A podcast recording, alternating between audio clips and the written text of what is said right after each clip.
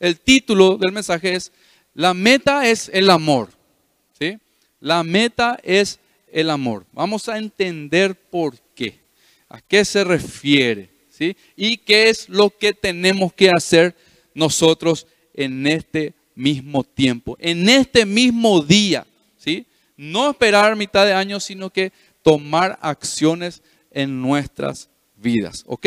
La meta es el amor entonces. Si en algo, si en algo tenemos que dar énfasis, si en algo tenemos que buscar ser diligentes, más que cualquier otra cosa en este tiempo, es en buscar agradar a Dios. En eso tenemos que enfocarnos y poner todo, todo nuestro empeño. En todas las áreas de nuestras vidas, ¿sí? No solamente en algunas, porque es así, la palabra de Dios afecta toda nuestra vida de manera completa. No es una parte nomás que trabaja y no, el Señor quiere hacer, un cambio radical y total en nuestras vidas. No es que mejora nuestra vida o cambia solamente lo que yo considero que está mal, no. Todas las áreas de nuestra vida cuando venimos al Señor necesitan ser, vamos a decirlo así, tocadas por Él, porque hay mucho, mucho que resolver. En esta, vamos a decirle así, miniserie que le llamo, de mensajes que vamos a arrancar hoy, te van a desafiar. ¿sí? Estos mensajes te van a desafiar. El propósito es que vos salgas de este lugar tomando una decisión. ¿sí? Ahora, ¿qué tipo de decisión? Eso ya está en vos. Está en cada uno de nosotros. Y pido a Dios, sinceramente, que te ayude a tomar esa decisión de la cual te estoy mencionando. Esa decisión lo más rápido posible, sin esperar más. Porque les cuento, el cristiano no hace decretos, no le dice a Dios lo que tiene que hacer para su vida. Eh, el cristiano no establece cosas en su vida como en muchos otros lugares se practica en esta época. ¿sí? El cristiano no le manda a Dios. Dios es quien establece y hace como quiere las cosas. ¿Cuántos dicen amén? Voy a repetir otra vez, vamos a ver si sale. Dios es quien establece y hace como quiere las cosas. ¿Cuántos dicen amén? Uf, que realmente sea así. El cristiano verdadero, verdadero, ¿saben lo que hace? Se compromete. Toma un compromiso con Dios. La palabra de Dios se te presenta, vos escuchás la voz de Dios y tomás una decisión a cada enseñanza, a cada cosa que el Señor te muestra en tu vida. Entonces, el cristiano verdadero se compromete. Y vamos a ver hoy, con la ayuda de Dios, qué tipo de cristianos estamos siendo, ¿verdad? Si estamos yendo hacia ese camino de compromiso con el Señor o nos quedamos nada más en simples anhelos y deseos. El primer desafío entonces, hoy sábado 6 de enero, es encontrar el amor. Es encontrar el amor. Muchachos, ¿por qué miran a su costado? no. No es ese, ese amor que está a tu costado o al frente tuyo. Es encontrar el verdadero amor. Chicas, tranquila, vamos a bajar el cambio. ¿sí? Es encontrar el verdadero amor. ¿Qué tipo de amor? ¿Qué tipo de amor es el que tenemos que encontrar? ¿Acaso debo aprender a cómo amar más a mis familiares, a mis seres queridos? ¿Cómo debo amar más a mis hijos? ¿Acaso necesito amar, aprender a amar más a quienes me aman? ¿Sí? A quienes son mis amigos. Necesito aprender a, a estar más unidos a ellos? ¿O acaso necesito aprender a amarme más a mí mismo? Creo que eso es lo que me falta. ¿sí? Considerarme más a mí mismo, tener consideración por mi vida, ¿verdad? Que no merezco la vida que yo tengo, ¿verdad? Y necesito dedicarme, ¿verdad? Necesito tener ese tiempo conmigo mismo y amarme más, aceptarme más, valorarme más. ¿Acaso es esto lo que tenemos que buscar en este tiempo? No, no, no y no.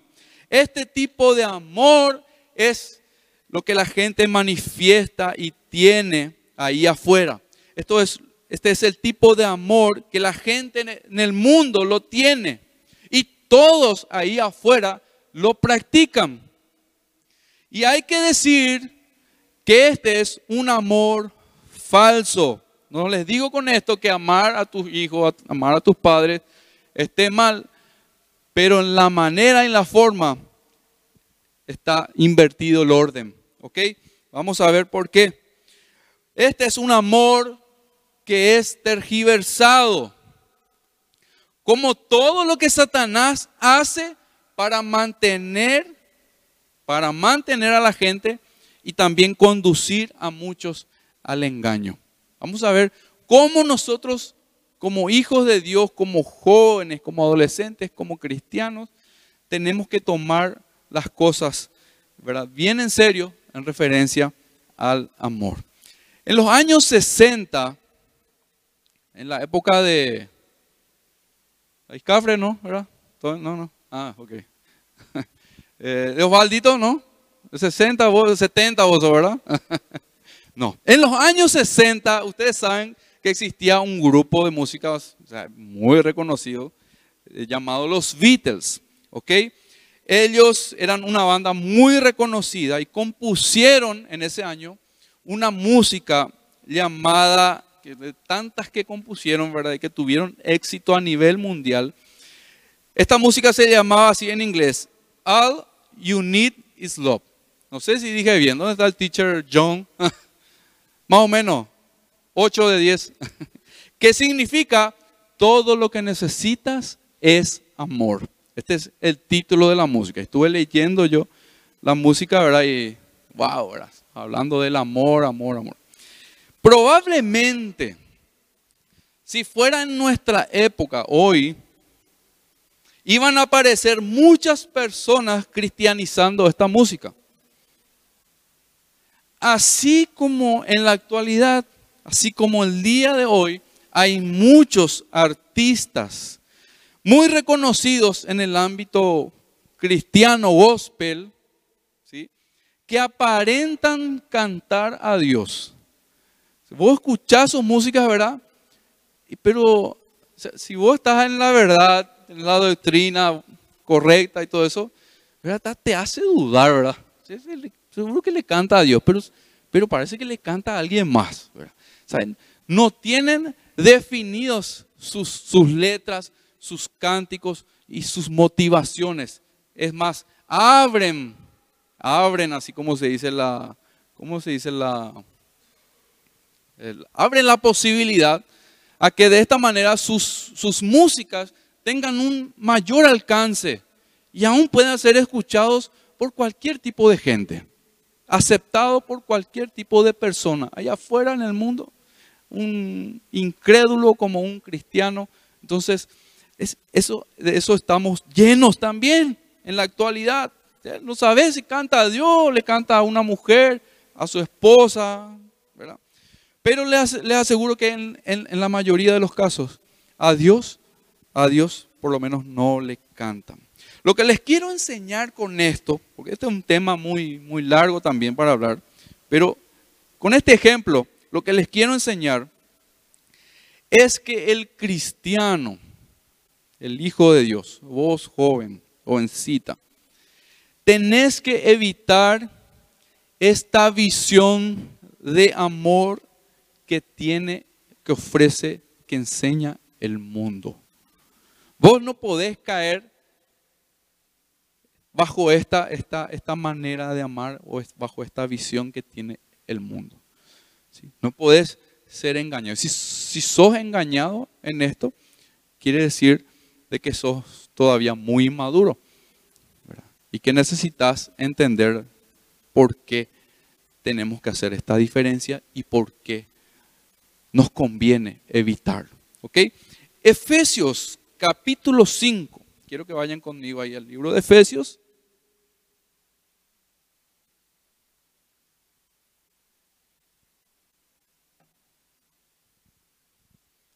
Efesios 5, 1 al 3. Dice así. Por lo tanto, imiten. ¿A quién dice? Imiten a Dios.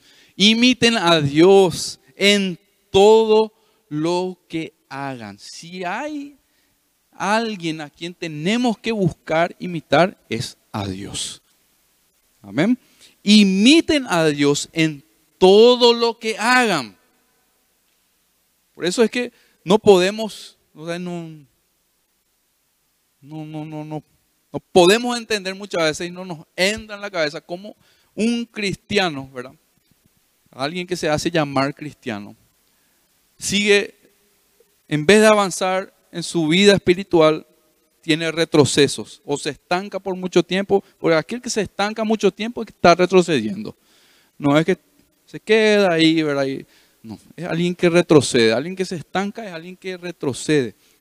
Entonces, alguien que imite a Dios, no pueda salir adelante, no pueda tener la ayuda de Dios y usar esa ayuda que el Señor le da para salir de ciertas situaciones o de ciertas eh, cosas en su vida que estorban en su relación con Dios.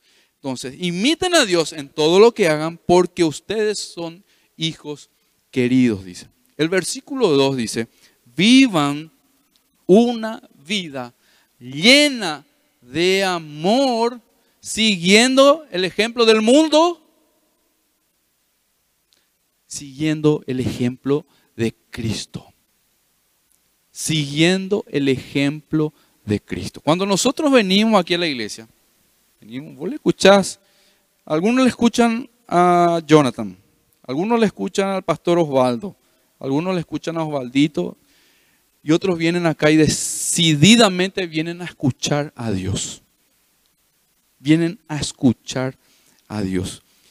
Y buscan seguir el ejemplo que Cristo les da. Cuando escuchan a Dios, ven a Dios en cada palabra, en cada mensaje, en cada eh, reflexión o devocional. ¿Por qué? Porque busca seguir el ejemplo que Cristo nos dejó. Él nos amó, dice la continuación del versículo, y se ofreció a sí mismo como sacrificio por nosotros, como aroma agradable a Dios. ¿Cuántos quieren seguir el ejemplo de Cristo en este año?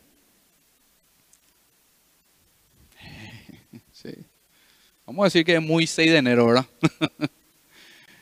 Ah, ¿Cuántos quieren seguir el ejemplo de Cristo este año. Por lo menos el deseo tenemos que comenzar a tener, ¿verdad que sí? Pero tristemente tenemos que ser realistas.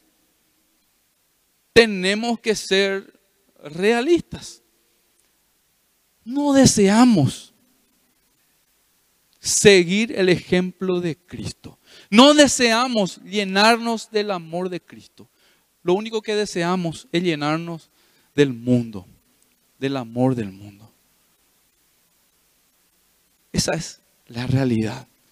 Y prefiero que nosotros miremos de esta manera nuestras vidas. Y sepamos realmente dónde estamos parados. Si realmente estamos en la fe, caminando en la fe, o estamos divagando ahí por el mundo. Si alguien me dice que quiere seguir el ejemplo de Cristo y vivir una vida llena de amor,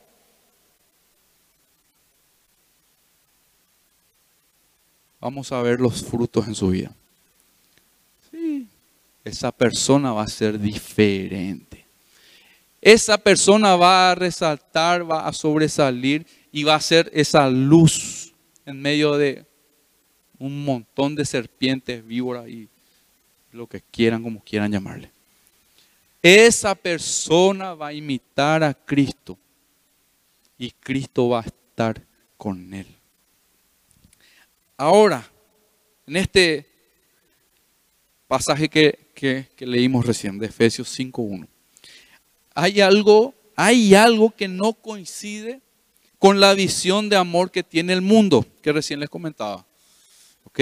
El mundo tiene, presenta una manera de amar y esta es la que tienes que seguir. Pero en este pasaje hay algo que no coincide. ¿Saben qué es? Todo. Todo. Todo. No hay nada de similitud entre el amor de Dios y el falso amor de este mundo. No, no, no. No, no, no poderlo agarrar y querer mezclar esas, porque son totalmente contrarios. Son totalmente diferentes.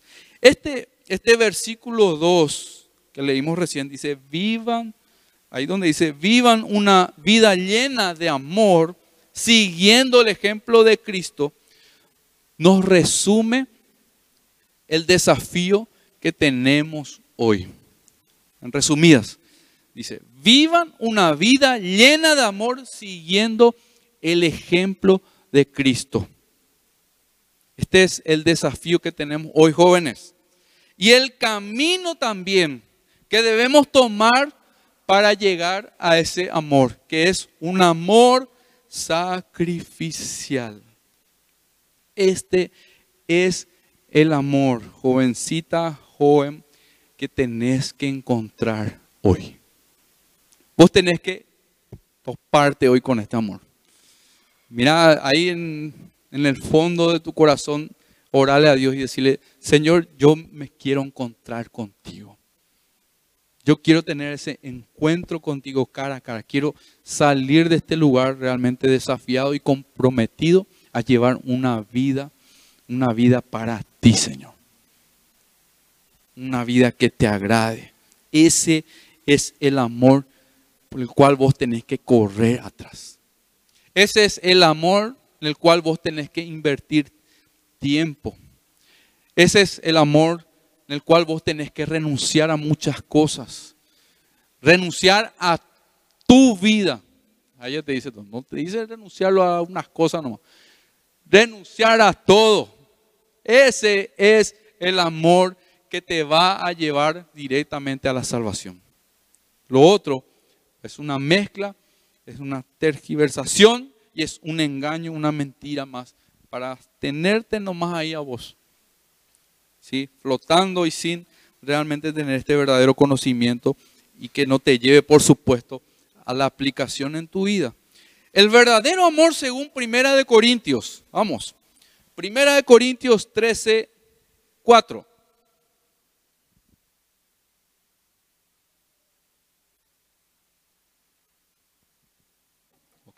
¿Tienen? Primera de Corintios 13, 4 en adelante. Siempre es sacrificial. ¿Ok?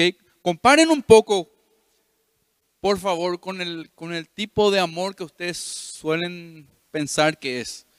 ¿Ok? Y si en tu vida este tipo de amor es, es real, es, ocurre, pasa o, o nos conoces y no sabes a qué se refiere. Siempre es sacrificial.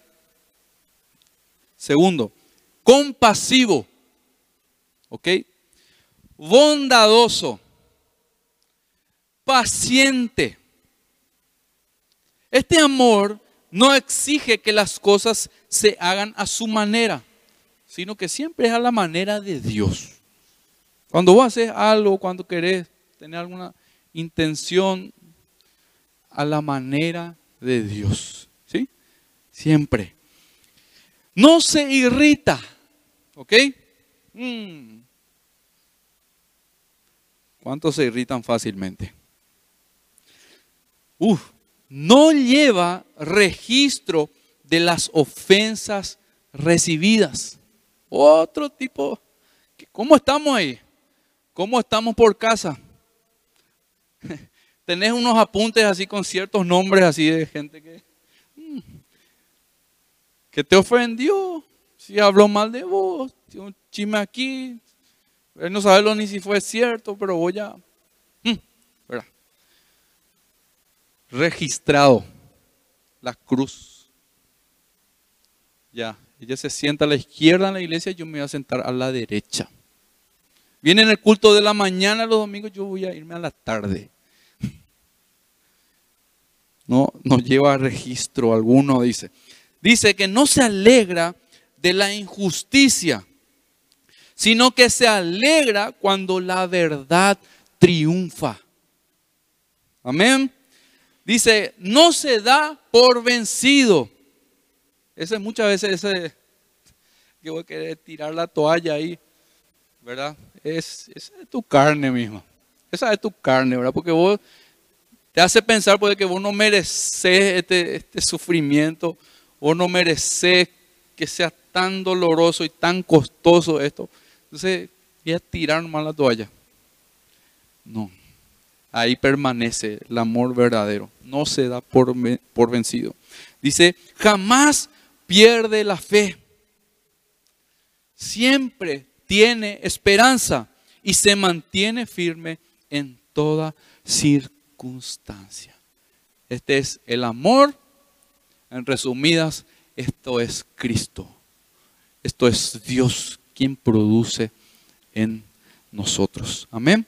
En contrapartida, Pablo, en el pasaje que leímos anteriormente de Efesios 5, nos insta a ser como Cristo y a rechazar ese falso amor que manifiesta y también él identifica en el versículo 3. Porque él no solamente habla así y lanza, ¿verdad? De que nosotros tenemos que vivir una vida llena de amor imitando a Cristo, sino que él manifiesta, y en el versículo 3, él identifica, ¿sí? La otra parte, la parte que nosotros tenemos que cuidarnos, que es el falso amor que el mundo te presenta. Y vamos a ver, ¿sí? Vamos conmigo a Efesios 5, versículo 3. Dice así, Pablo, que no haya, esta es la continuación del versículo que leímos recién, que no haya ninguna inmoralidad sexual, dice, primero. ¿Ok? Que no haya ninguna inmoralidad sexual, impureza, ni avaricia o codicia, dicen algunas versiones, entre ustedes. Tales pecados, dice, no tienen lugar en el pueblo de Dios. Estos pecados que manifiesta aquí Pablo, específicamente estos tres, son los que más daño están haciendo a la juventud. Y no hablo de jóvenes allá afuera, hablo jóvenes dentro de la iglesia. Este es el amor que nosotros estamos trayendo de afuera, trayendo con nosotros y metiendo aquí dentro de la iglesia. Está en nuestras vidas, pues. Lo permitimos en nuestras vidas. Estos son, los que mencionamos aquí, los sustitutos favoritos del amor en nuestra generación. Así es, Satanás saca todo lo que Dios hace, él saca y lo cambia, terquiversa. Y pone su propia definición, su propia visión de amor. Y esa es la inmoralidad sexual, las impurezas, la codicia y la avaricia. Esto nosotros tenemos que desecharlo de nuestras vidas. Pero tenemos que saber que estos son los sustitutos favoritos del amor de nuestra generación. Y de la generación que viene, ni me imagino. Justamente aquí es donde muchos caen. Sí, porque a quien más ni menos algunos de nosotros, todos yo creo, que hemos caído en la inmoralidad sexual. Ya sea nuestra adolescencia, juventud ahí. Algunos de nosotros quizás todavía nuestras mentes están llenas de impurezas, suciedades, basuras, pensamientos. horribles, pecados que anidamos aquí en nuestra mente.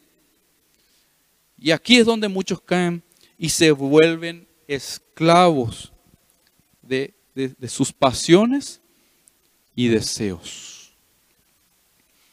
Porque el mundo nos presenta esto como el amor y muchos, como les dije, lo toman para su vida y, creen en verdad que es así. Y llega un momento que ya no pueden controlar, porque es así. Cuando vos servís al pecado, te volvés esclavo del pecado. Y saben que un esclavo no puede liberarse a sí mismo. Perdiste el control de tu vida y solamente Dios. Por eso es que le necesitamos a Dios. Por eso es que tenemos que entender que nuestra meta principal hoy es el amor de Dios mismo en nuestra vida. Ahí está la base, ahí está. del amor tenemos que agarrarnos y de ahí partir para las demás cosas. Y vamos a ir viendo también más qué me refiero con esto del amor? ¿Qué implica? Gracias a Dios y por medio de su palabra, esta visión mundana, así como todo lo falso, todo lo que es engañoso allá afuera, es desenmascarado por la palabra de Dios, ¿verdad? Entonces, gracias a Dios por ello. Que hoy estés aquí sentado o sentada, escuchando este mensaje, aunque no viniste con la intención o con las ganas, quizás viniste cansado, agotado, quizás está en modo vacaciones todavía tu cabeza, ¿verdad? No sé, pero estás aquí. Lo importante es que estás aquí y estás escuchando la voz de Dios. Ahora, la inmoralidad incluye todo tipo de pecado sexual. Este tipo de pensamiento tiene la gente que Hablo dentro de la iglesia que está en la inmoralidad. Por ejemplo, tiene su, su pareja y argumenta así. Pero nosotros nos amamos. Entonces, ¿por qué va a ser pecado? Si él me ama y yo le amo.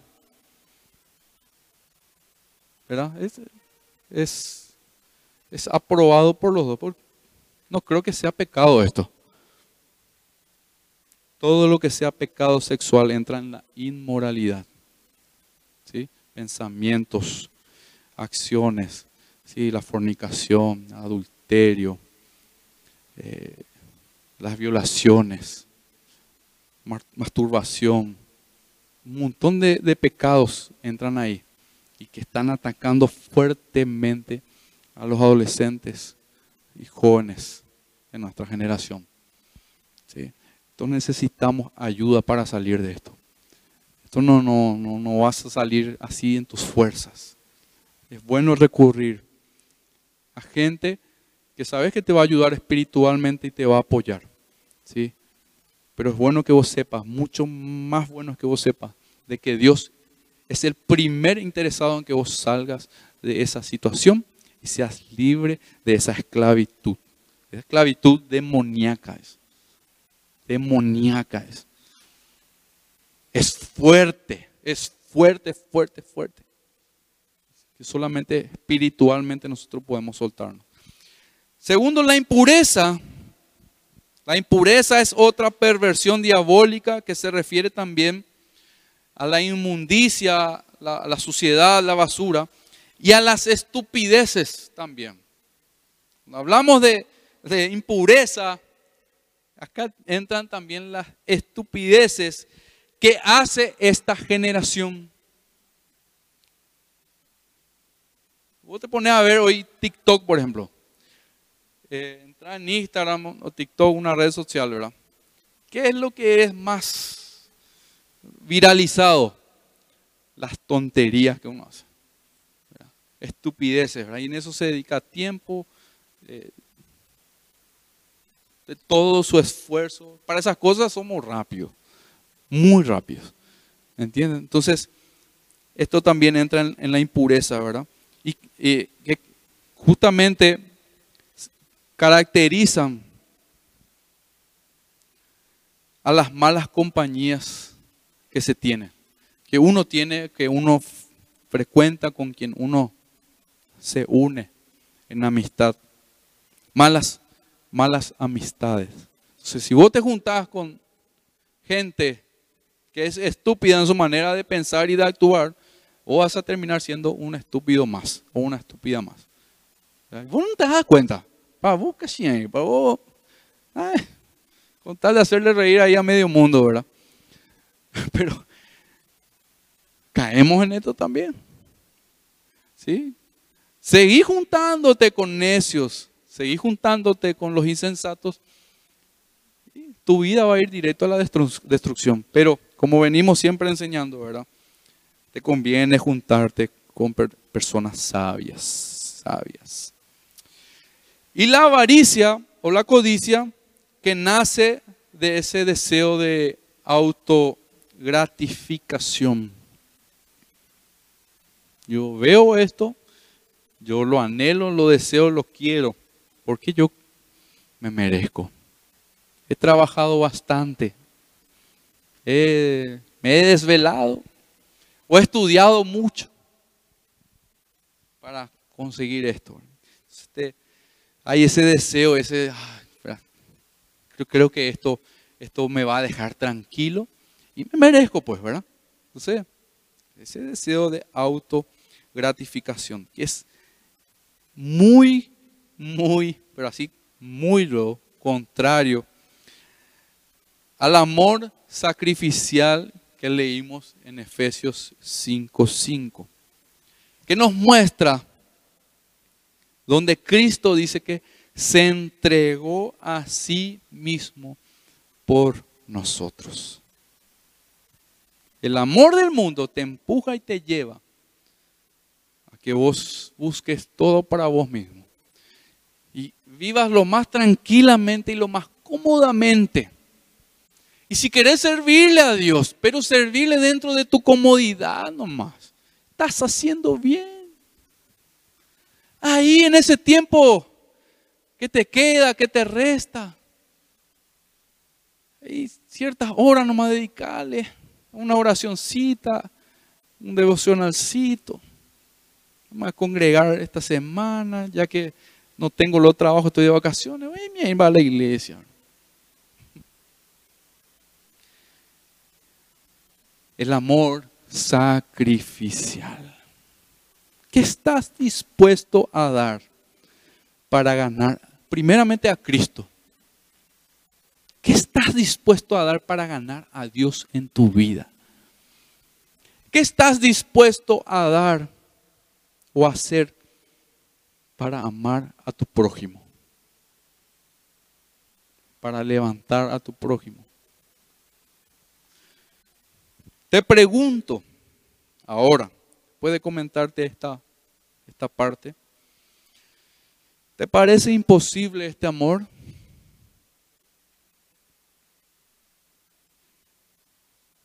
Respondete vos mismo.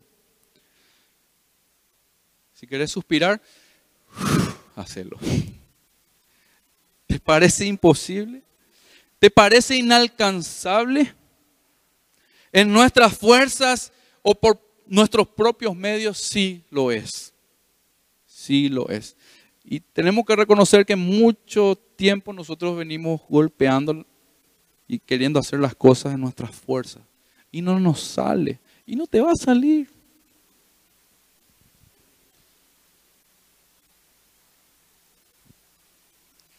Pero la manera de encontrar este amor es encontrar a Cristo primera mente. Antes de que vos hagas algo por Él, para Él, tenés que encontrarle a Él. Porque si no, todo lo que vos haces es de manera religiosa. Y siempre vas a estar limitado en todo lo que hagas.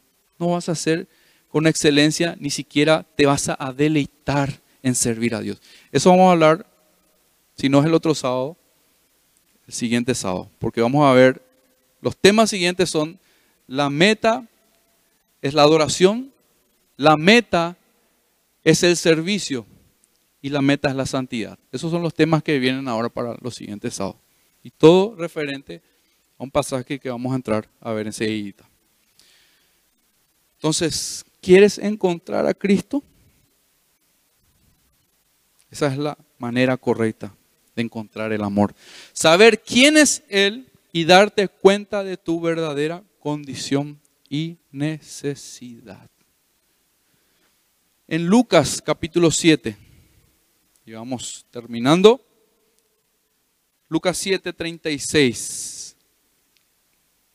en adelante. Son varios versículos, vamos a ir leyendo medio detenidamente así también, y para, para que todos podamos entender y sacar el mayor provecho de este pasaje. Este, estos pasajes vamos a, a leer unas cuantas veces. Vamos a escuchar mucho esta semana ya en los devocionales, pero saben que está lleno de enseñanzas. ¿Ok? Pero hoy específicamente el amor es la meta. ¿Ok?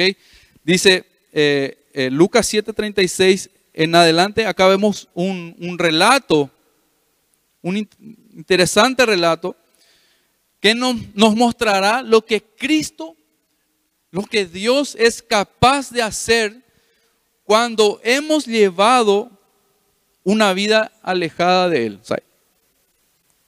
hay algo que Él es capaz de hacer. Él es capaz de todo. Eso lo vamos a ver en este pasaje. Pero tenemos que acercarnos a Él con la actitud correcta en nuestros corazones. Este pasaje habla de una mujer pecadora que unge a Jesús. Vamos a ver, 36 en adelante. Dice que un fariseo, específicamente llamado Simón, invitó a Jesús a cenar a su casa, a su domicilio, a su residencia, como quieran llamarlo. Ok, le invitó a cenar, así que Jesús aceptó la invitación en su casa y se sentó a comer. No sabemos con qué intenciones realmente este fariseo invitó a Jesús, lo que sospechamos es de que Querían agarrarse de algo, ¿verdad? Por Jesús, querían encontrar un punto débil, un, error, ¿verdad? Para justamente ir con todo contra él, ¿verdad? Entonces, y le invitó, aceptó Jesús. Jesús sabiendo todas las cosas. Acepta y va a comer. 37 dice, cuando cierta mujer de mala vida, cuando la palabra de Dios dice que una persona es de mala vida, dice que se refiere a que realmente tiene una mala vida. ¿sí? Una mujer pecadora. Dice que vivía en la ciudad. Se enteró, dice esta mujer, de que Jesús estaba comiendo allí. Entonces, ¿qué hizo ella? Llevó un hermoso frasco de alabastro lleno de un costoso perfume. ¿Sí? Ella no recibió la invitación para ir a esa cena. Se enteró de que Jesús estaba ahí. Y lo primero que hizo fue agarrar algo de mucho, mucho valor para llevárselo a Jesús, delante de Jesús, y hacer lo que hizo a continuación. Versículo 38 dice, llorando, se arrodilló detrás de él a sus pies sus lágrimas cayeron sobre los pies de Jesús y ella los secó con sus cabellos. Dice que no cesaba de besarle los pies y les ponía perfume. No cesaba. El 39, cuando el fariseo que lo había invitado, había invitado a Jesús, vio esto, dijo para sí, o sea que en su en sus pensamientos, habló consigo mismo. Dice, si este hombre fuera profeta por Jesús, sabría qué tipo de mujer le está tocando. Qué bárbaro. No sabe con quién se mete o cómo va a dejar. Es una mujer pecadora. Entonces Jesús respondió a esos pensamientos del fariseo. ¿sí? Simón le dijo, tengo algo que decirte. Adelante, maestro, respondió Simón. Entonces Jesús le contó la siguiente historia. Un hombre prestó dinero a dos personas. ¿Sí? A una persona prestó 500 mil guaraníes. Y a otra persona prestó 50 mil guaraníes. Sin embargo, dice, ninguna de las dos personas pudo devolver el dinero. Así que el hombre, dice Jesús, perdonó amablemente a ambas, a ambos deudores, y les canceló la deuda. Y hace la pregunta, ¿quién crees que lo amó más? ¿Quién crees que lo amó más? ¿El que debía 50 mil o el que debía 500 mil guaraníes? Simón contestó ahí, supongo que la persona a quien le perdonó la deuda más grande. Sí, correcto, dijo Jesús. Exactamente. Luego se volvió a la mujer que estaba ahí, quizás en el piso, en el suelo, con las lágrimas en los ojos, ¿verdad? Y sirviendo a Dios, adorando a Dios rindiendo su vida, entregando todo delante de Jesús. Dice, se volvió a la mujer y le dijo a Simón, mira esta mujer que está arrodillada aquí. Cuando entré en tu casa, dice, no me ofreciste agua para lavarme el polvo de los pies.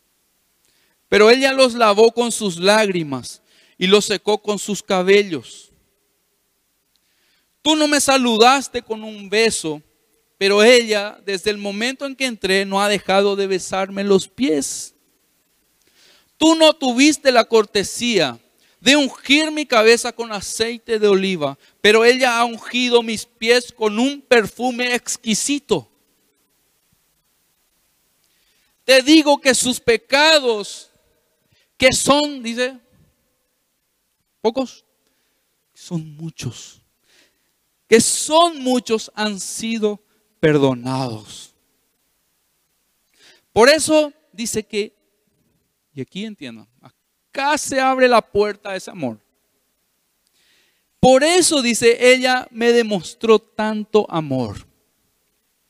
No es el hecho de que haya traído un, un perfume costoso, o sea, no es que eso le haya abierto la puerta, sino que es la actitud en el corazón.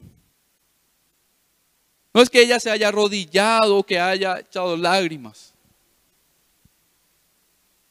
Fueron sus obras. Sus pecados, muchos pecados han sido perdonados. Por eso ella me demostró tanto amor.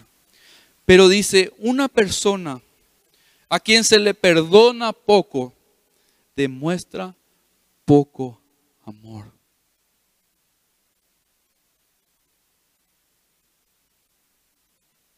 Entonces Jesús le dijo a la mujer, tus pecados te son perdonados. Tus muchos pecados te son perdonados. Los hombres que estaban sentados a la mesa se decían entre sí, ¿quién es este hombre que anda perdonando pecados? Y ahí le vuelve a decir a la, a la mujer, tu fe te ha salvado. Wow. Tu fe te ha salvado ve en paz.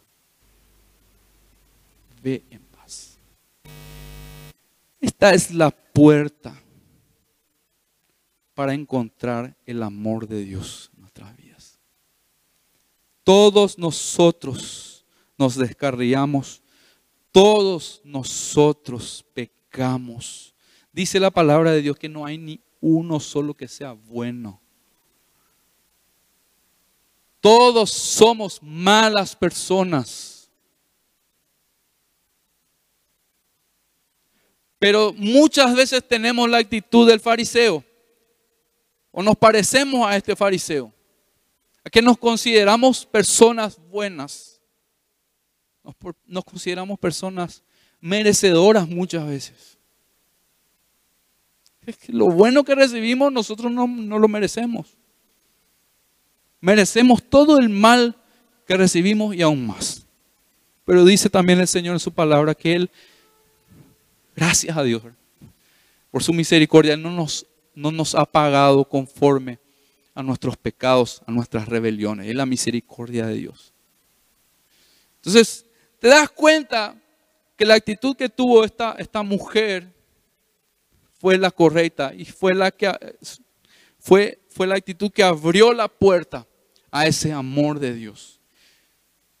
Quien, quien dice, quien, a quien se le ha perdonado poco, demuestra poco amor.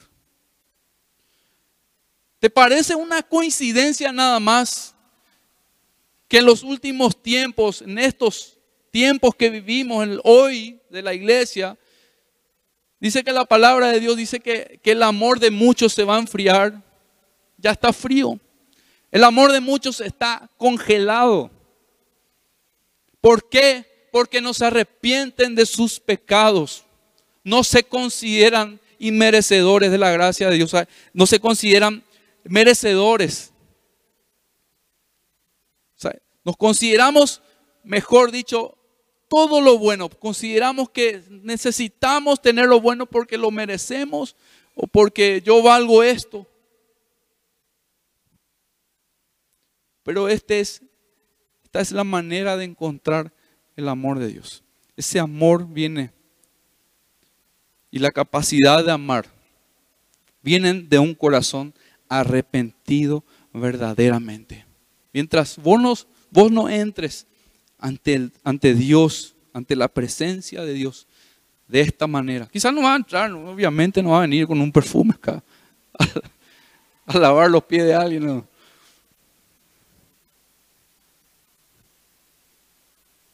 Pero esto es lo que tenés que hacer. Rendir tu vida por completo. Darte cuenta de que nosotros somos miserables. Fuera de Dios, nada somos, nada tenemos y nada vale la pena. Esa actitud, ese ejemplo que nos da esta mujer pecadora, muchos pecados. Vos hoy puedes tener muchos pecados encima tuyo. Puedes tener grandes y pesados pecados en tu vida. ¿Sí? Lo único que no, no tenés que ser es como este fariseo.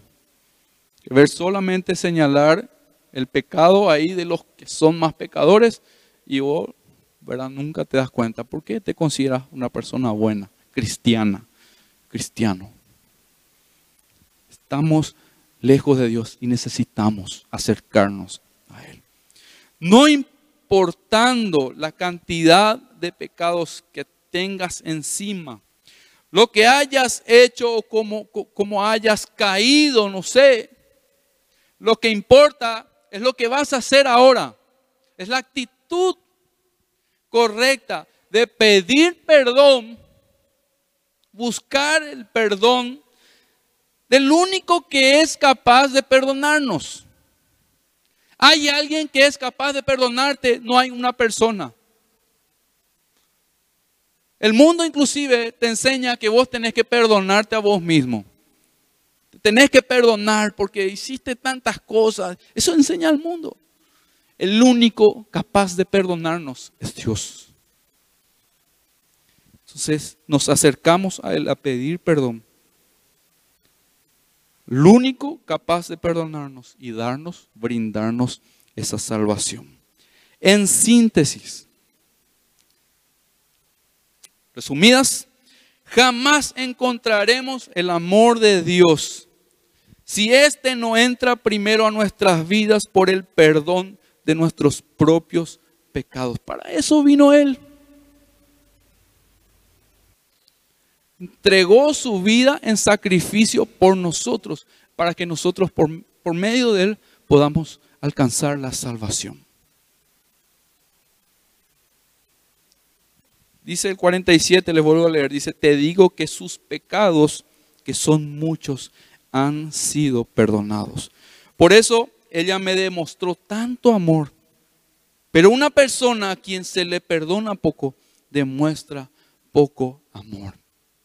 El Señor te ha señalado y te ha mostrado hoy, o en los días anteriores, el pecado que estás llevando encima tuyo. Hoy tenés que tomar la decisión Hoy tenés que rendirte ante el Señor y pedirle perdón, reconocer tus faltas delante de Él. Esta es la manera en que vos vas a experimentar a Dios. El amor de Dios en tu vida. Y el cambio va a comenzar a producirse en vos y va a afectar todas las áreas de tu vida. Todo tu ser va a cambiar. Hasta tu rostro va a cambiar. Tu manera de mirar va a cambiar. Tu manera de comportarte, de hablar. Yo te estoy hablando cosas así, sencillitas y, y básicas. Transforma todo nuestro ser. Por último, primera de Juan 4, 16. Y con esto terminamos. ¿Qué es lo que vas a hacer a partir de ahora? Joven, jovencita, ¿qué decisión vas a tomar? Recuerda que esta es una noche donde vos tenés que tomar una decisión. Esta es una noche en donde la palabra de Dios, Dios mismo, te lleva a comprometerte con algo. Pero entra ante su presencia con el corazón humillado, contrito, arrepentido. Dice primera de Juan 4:16. Y nosotros hemos conocido y creído el amor que Dios tiene para con nosotros. ¿Sí? ¿Conoces y crees en ese amor que Dios tiene para con cada uno de nosotros? Dios es amor. Dios es amor. Y el que permanece en amor, dice que permanece en Dios y Dios en él. El complemento ideal. ¿Cómo se dice así? Esa es, esa es una unión bomba. Es una bomba atómica. ¿Saben el efecto de una bomba atómica? Una bomba nuclear. Esa unión de vos con Dios, con el amor, permanecer en Él y que Él permanezca en vos. Sí, Señor. Va a destruir toda suciedad, va a ir eliminando toda impureza en tu vida. Y lo sobrenatural de Dios, en el sentido que esa capacidad que vos creías tener para poder salir de cierta situación o abandonar cierto pecado, van a quedar en el olvido. Dios es quien hace eso. Y Dios lo hace a través de nosotros. Cuando tenemos esa actitud correcta y reconocemos quién es Dios realmente para con nosotros. Toma este desafío muy en serio. No salgas de este lugar, porque puede ser muy tarde sin tomar ese compromiso y sin buscar cambiar tu vida. Como siempre les digo, estamos para ayudarte, estamos para orar por vos, pero lo más mínimo que podemos hacer es, hay gente aquí que está dispuesta a ayudarte. ¿Sí? Porque nos necesitamos. Esta es una carga, es una lucha que no puede llevarlo solo. Por eso necesitamos estar unidos. Por eso tenemos que buscar estar con Dios en comunión los unos con los otros. Esto nos hará mantener, dentro del amor de Dios. Que la meta sea el amor este año. La meta sea el amor. No se pierdan los siguientes sábados. Vengan. Vengan, vengan porque vamos a ir hablando del impacto que tiene en nuestras vidas. Lo que produce ese amor una vez puesto en nuestras vidas. Amén. Inclina tu rostro, por favor.